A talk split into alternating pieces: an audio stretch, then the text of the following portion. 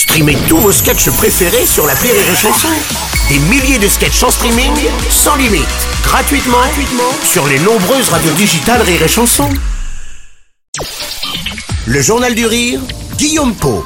Nous sommes le mercredi 22 novembre, bonsoir à tous et bienvenue dans le Journal du Rire. Avec plus de 30 ans de carrière et autant de spectacles à leur actif, les Chevaliers du Fiel sont plus que jamais des stars du rire.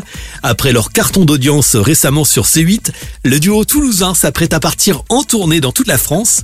À partir du mois de janvier, Eric Carrière et Francis Ginibre présenteront une nouvelle création avec deux personnages emblématiques, adorés, critiqués, enviés, mais aussi parfois montrés du doigt. Les municipaux sont devenus eux aussi des vedettes grâce aux Chevaliers du Fiel. Dans ce spectacle à venir, Christian et Gilbert prennent leur revanche sur la vie. Jamais à court d'idées, nos municipaux innovent et décident de prendre leur destin en main. Les deux comédiens évoquent pour l'occasion notre quotidien et s'inspirent aussi d'anecdotes parfois vécues aux côtés de ces employés municipaux. Un jour, la maire de Montauban, qui est une ville du Tarn-et-Garonne euh, qui est assez grande, comme 70 000 habitants, elle nous avait appelé en disant oui, pour mes vœux, j'aimerais bien venir faire un spectacle pour les emplois municipaux de la ville. Et on lui a dit mais ça me met le feu quand même parce qu'on balance tout ça. Et puis elle dit oui, mais non, ça va être bien. Je lui dis non, mais j'ai une autre idée parce que en fait à cette cérémonie, elle remettait aussi les médailles des gens qui avaient euh, travaillé 35 ans, je sais pas quoi, je sais pas quoi. Et moi j'avais dit ben on c'est ok, on vient, mais nous on peut commenter la remise des médailles en direct. Et là on s'est lâché grave.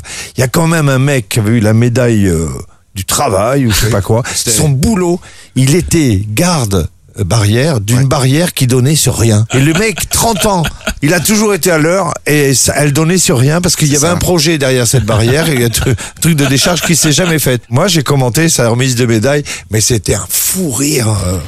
Souvent moqueur, mais jamais méchant, les Chevaliers du Fiel abordent de nombreux sujets. À travers les municipaux, ils parlent avant tout de la vie, de la vraie vie et du quotidien des Français on parle de la vie des gens parce que c'est quand même le cas de plein de gens d'avoir euh, un salaire certes correct, mais bon, euh, ils sont pas riches.